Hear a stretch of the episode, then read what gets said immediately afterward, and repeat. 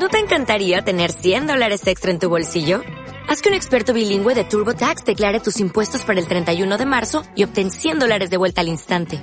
Porque no importa cuáles hayan sido tus logros del año pasado, TurboTax hace que cuenten. Obtén 100 dólares de vuelta y tus impuestos con 100% de precisión. Solo con Intuit TurboTax. Debes declarar para el 31 de marzo. Crédito solo aplicable al costo de la presentación federal con TurboTax Full Service. Oferta sujeta a cambios o cancelación en cualquier momento. Futu Podcast. Los podcasts de Futurock. Cápsula. De radio. Hola amigues, soy Barbie Recanati y les doy la bienvenida al segundo episodio de Mostras del Rock. Después de visitar historias fundamentales sobre las mujeres que abrieron los portones del blues, jazz y RB, voy a seguir recorriendo la historia del rock a través de heroínas invisibilizadas y anécdotas olvidadas fundamentales de los años 50 y principios de los 60. La primera mujer de la que voy a hablar es Cordell Jackson.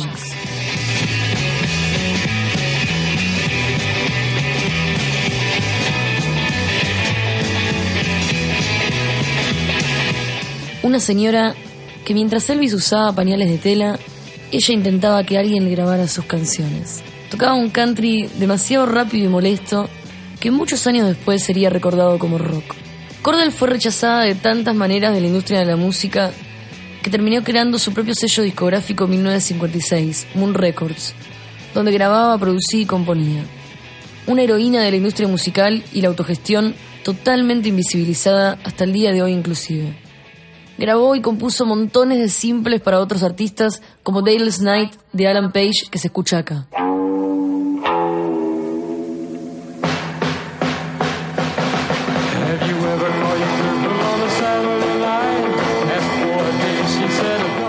Muchos años después, artistas como Alex Chilton, el cantante de Big Star, una de las bandas pioneras del power pop y el indie por excelencia, la idolatraban tanto que intentaron volver a darle un empujón a través de versiones como esta.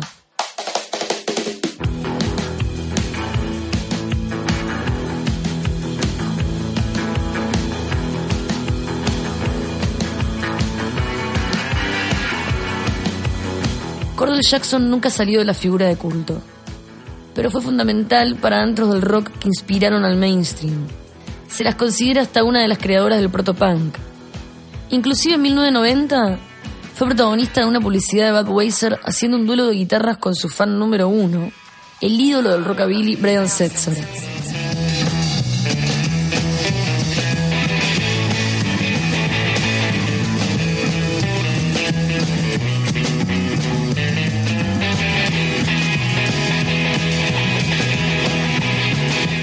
El rockabilly fue un subgénero fundamental para la llegada del rock actual, pero Cordell Jackson fracasó, no solo por ser mujer, sino por estar 20 años adelantada a un sonido que, como Martin diría en Volver al Futuro, recién los hijos de esa generación podrían disfrutarlo.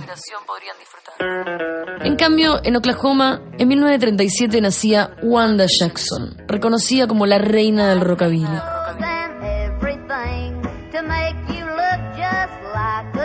Ella fue un poco más sutil con el cambio y rompió todo mezclando el country con el rock and roll.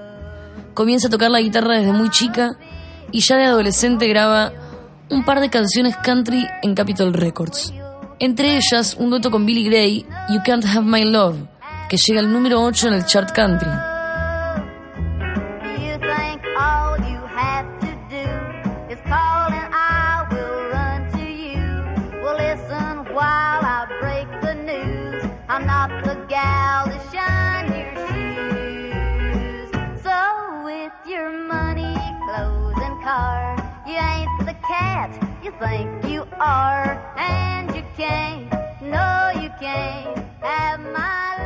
A partir de este éxito, le pide a Capitol firmar contrato y el productor Ken Nelson le dice, no, las chicas no venden discos.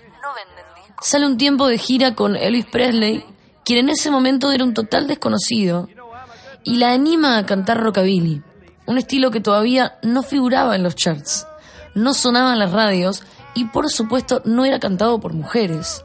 Pero ella se enamora del género y de Elvis, con quien sale un tiempo. En 1956 firma finalmente con Capitol y graba varias canciones mezcla de country con rockabilly y entre ellas I Gotta Know.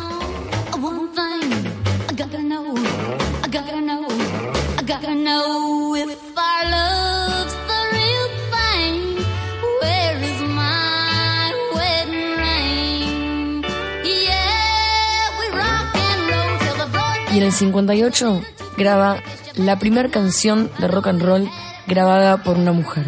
Let's have a party.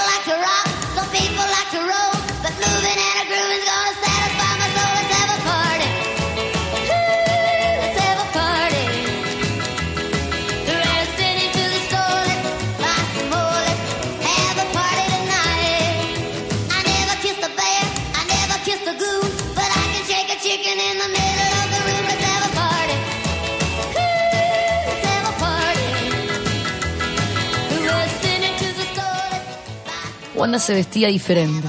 Se vestía con ropa que le diseñaba su propia madre.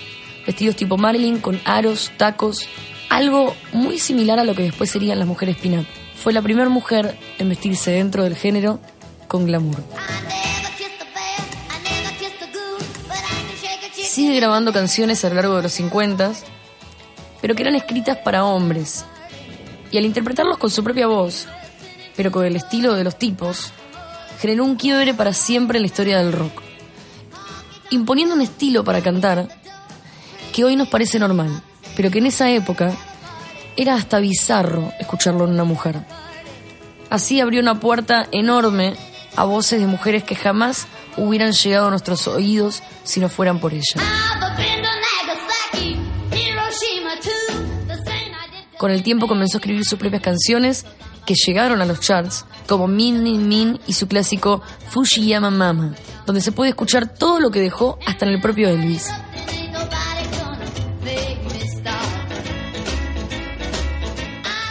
Y como casi todas las mujeres nombradas en este podcast, son avivajiles de las discográficas. Fíjense que nada después, en el 61, aparece Anne Margaret con su disco debut y una clara intención de marketing de parte de RCA para lanzar una nueva Elvis femenina al mercado.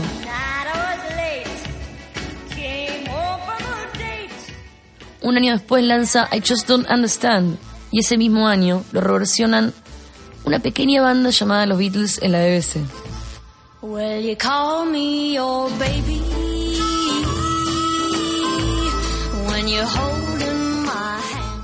Lo más fascinante de este periodo entre los 50 y los 70 es que un cover, un show o un simple recorte del diario podía dar una vuelta de 180 grados para la historia de la música. Y sin darnos cuenta, destellos de rockabilly y rock and roll caen en manos de Liverpool a través del legado de Wanda Jackson. Otra artista que pudo cruzar la puerta hacia la industria en este pequeño agujero negro que se abre para voces femeninas rasposas y distintas es Jackie DeShannon, que también fue novia de Elvis. No tuvo mucho éxito en los charts, pero como la mayoría de estas mostras del rock, sus canciones sí terminaron teniendo enorme éxito en manos de hombres, que ya tenían un espacio mucho más aceptado en la industria. Mi favorita de ella y seguramente la de todos ustedes, pero algunos se están por enterar ahora que es de ella, es Neil Pins. Esta canción fue compuesta por Jackie DeShannon junto a Jack Nietzsche y Sonny Bono, quienes la dejaron fuera de los créditos hasta el día de hoy.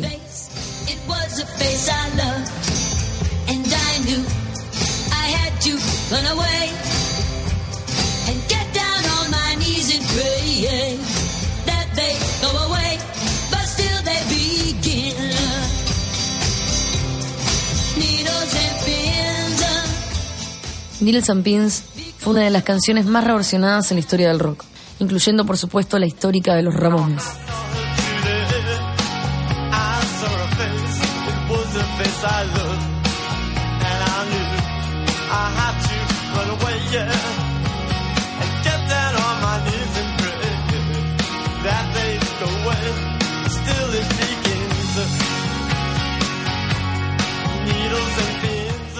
Al igual que Jackie, otra artista inmortalizada en reversiones fue Barbara Lynn, Bárbara fue la primera mujer negra después de Rosetta Tharpe, a quien nombré bastante en el primer episodio, que compone, canta y acompaña sus propias canciones con guitarra eléctrica.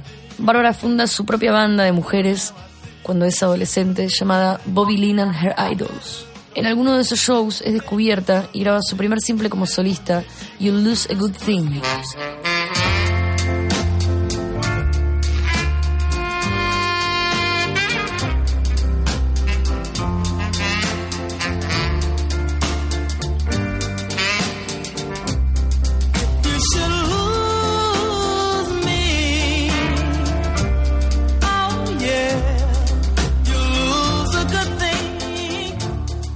Después es grabado por la gran Aretha Franklin y por la reina del reggae, Audrey Hall.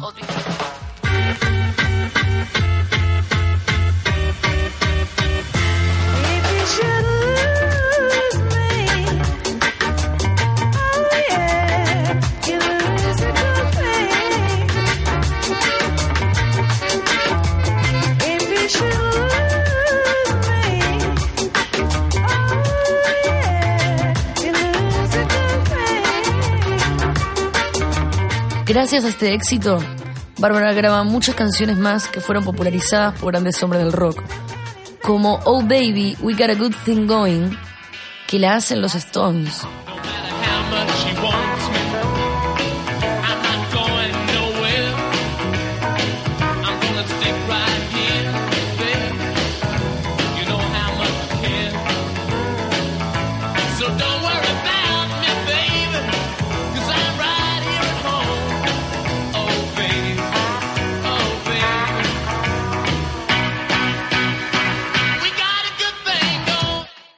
Otro de los patrones que se repite entre muchas de estas artistas es cómo la maternidad las obliga en muchos casos a tomarse descansos que debido a la competencia y oferta de la época terminan muchas veces en el fracaso de sus carreras. Y hay una mujer que desafía los estándares sociales hasta el punto de renunciar a su rol de madre.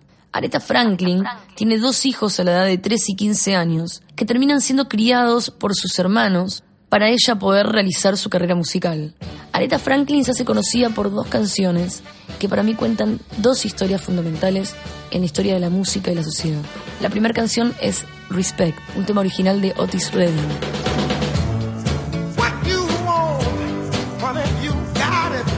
Donde la letra relata un reclamo de Otis, donde le dice a su mujer, lo que querés lo tenés, lo que necesitas, nena, lo tenés.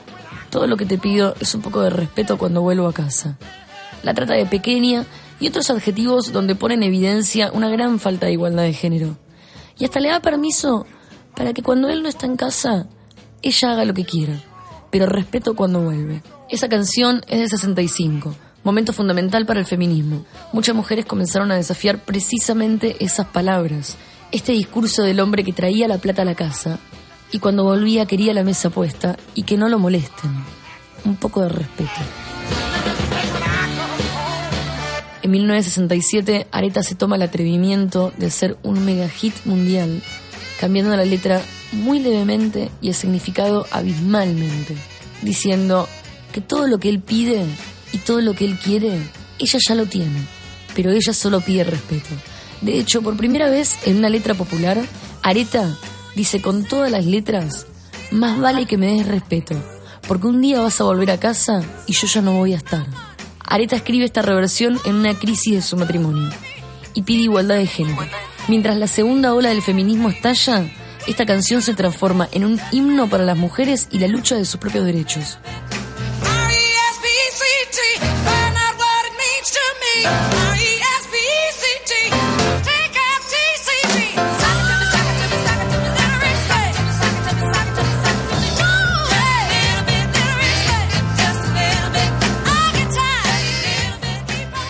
La segunda canción que populariza Aretha ese mismo año es You Make Me Feel.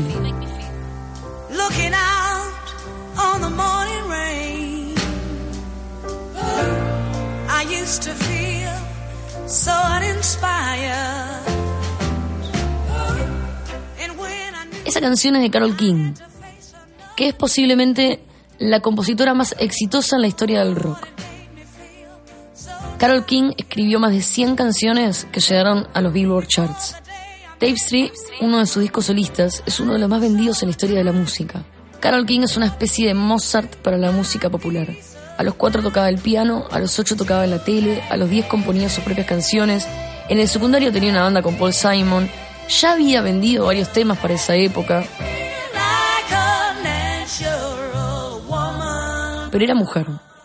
Estoy segura que si hubiera sido hombre, sería una materia en el colegio.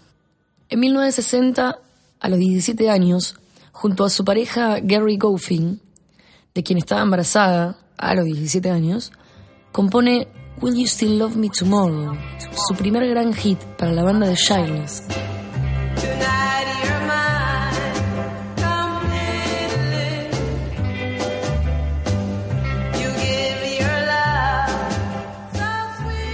Esta canción tiene muchas reversiones y entre ellas llegó hasta los últimos años de nuestra historia contemporánea musical a través de Amy Winehouse.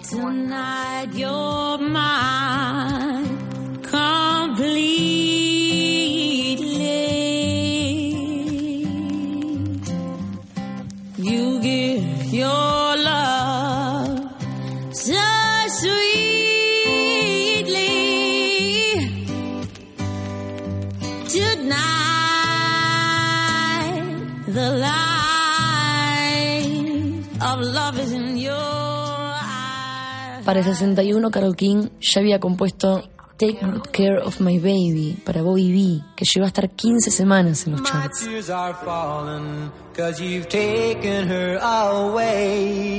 And though it really hurts me so, there's something that I've gotta say.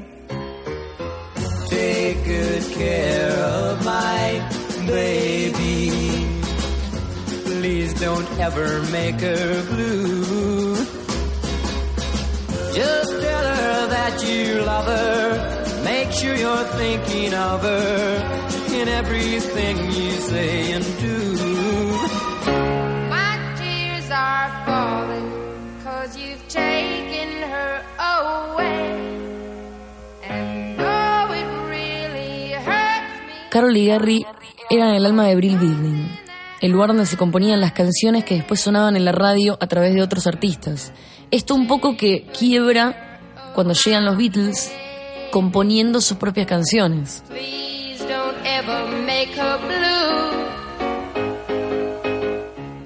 Y arrastrando una nueva etapa en los años 60 llenas de garage y psicodelia de la que voy a hablar en el próximo episodio. Hasta entonces, chao.